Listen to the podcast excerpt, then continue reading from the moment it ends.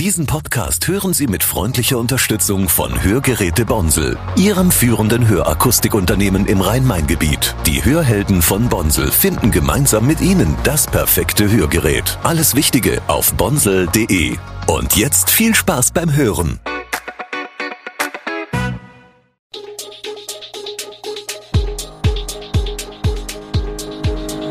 Gude, unser morgendliches News Update. Das Wichtigste aus Südhessen für Sie im Überblick. Guten Morgen aus Darmstadt an diesem 8. November. Unzufriedenheit in Darmstadt nach Einigung über Flüchtlingskosten, Täter nach Automatensprengung festgenommen und Entscheidung im Zivilprozess um Doppelmordfall vertagt. Das und mehr hören Sie heute im Podcast. Darmstadts Bürgermeisterin und Sozialdezernentin Barbara Akdenis von den Grünen wirkt unzufrieden, nachdem sich Bund und Länder über die Aufteilung der Flüchtlingskosten geeinigt haben. Ab 2024 zahlt der Bund für jeden Asylerstantragsteller eine jährliche Pauschale von 7.500 Euro und nicht mehr eine jährliche Gesamtsumme von derzeit rund 3,7 Milliarden Euro. Die Länder verlangten vom Bund jährlich eine Pauschale von 1,25 Milliarden Euro sowie pro Migrant mindestens 10.500 Euro. Doch die jetzt vorgesehenen Zahlungen sei aller Voraussicht nach zu niedrig, heißt es in einer Stellungnahme des Deutschen Städtetags von Donnerstag, der Akdenis inhaltlich zustimmt. Die Integrationskosten würden hierbei nicht berücksichtigt. Das heißt die Unterbringung, Versorgung und Eingliederung von Flüchtlingen in Schulen, Sozialsystem und in den Arbeitsmarkt. Das werde vom Bund nicht ausreichend wahrgenommen. Man wisse jetzt schon, dass die Mittel beim Jobcenter gekürzt würden, sagt Akdenis. Im Supermarkt einer Kaufland-Filiale in Pfungstadt ist in der Nacht von Montag auf Dienstag gegen 0.30 Uhr ein Geldautomat gesprengt worden. Wie Polizei und Generalstaatsanwaltschaft mitteilen, nahmen Beamte des Polizeipräsidiums Südhessen drei Tatverdächtige fest. Bei einem Beschuldigten handelt es sich um einen 20-jährigen niederländischen Staatsangehörigen. Die Identität der beiden anderen Beschuldigten konnte noch nicht festgestellt werden, so die Generalstaatsanwaltschaft Frankfurt. Die Beschuldigten stünden im Verdacht, den Geldautomaten in dem Supermarktkomplex mittels Sprengstoff gesprengt, einen fünfstelligen Geldbetrag aus den Geldautomaten erbeutet zu haben und anschließend vom Tatort geflüchtet zu sein. Die Täter hatten laut Oberstaatsanwalt Georg Ungefug versucht, mit einem hierfür vorgesehenen hochmotorisierten Fahrzeug zu flüchten. Aufgrund des schnellen Hinweises eines Zeugen konnten die Täter aber mit Hilfe der eingeleiteten Großfahndung, bei der auch ein Polizeihubschrauber im Einsatz war, an der Flucht gehindert werden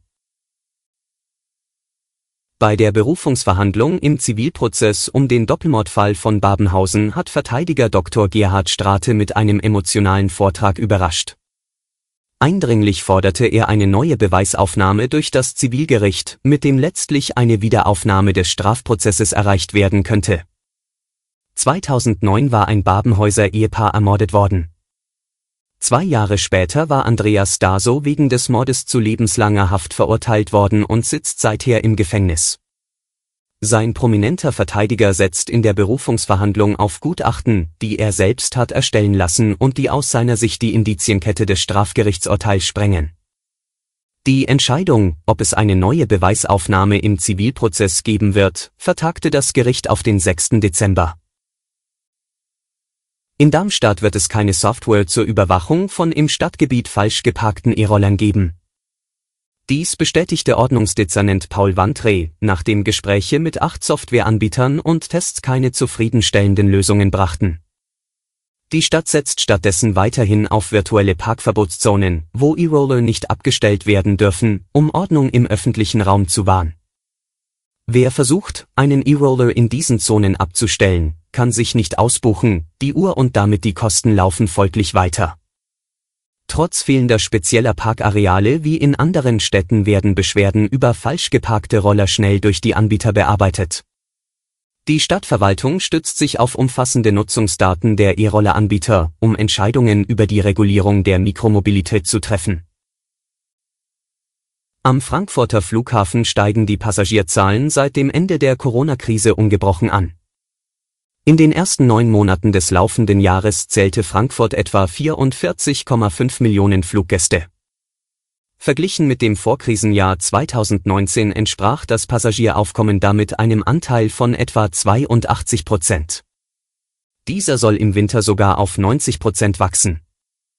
Und dabei wird es wohl nicht bleiben. Stefan Schulte, Vorstandschef von Flughafenbetreiber Fraport, geht von weiterem Wachstum im kommenden Jahr aus. Die Werte des Vor-Corona-Jahres 2019 sollen dann 2025 übertroffen werden. Engpässe gebe es zwar weiter bei den Bodenverkehrsdiensten, aber das System werde immer stabiler, sagt Schulte. So sei auch an Tagen mit mehr als 200.000 Passagieren der Betrieb weitgehend reibungslos verlaufen. Technische Neuerungen sollen die Abfertigung künftig zudem weiter beschleunigen. Alle weiteren Hintergründe und aktuelle Nachrichten lesen Sie unter www.e-show-online.de. Gute Südhessen ist eine Produktion der VRM von Allgemeiner Zeitung, Wiesbadener Kurier, Echo Online und Mittelhessen.de. Redaktion und Produktion die NewsmanagerInnen der VRM. Ihr erreicht uns per Mail an audio.vrm.de.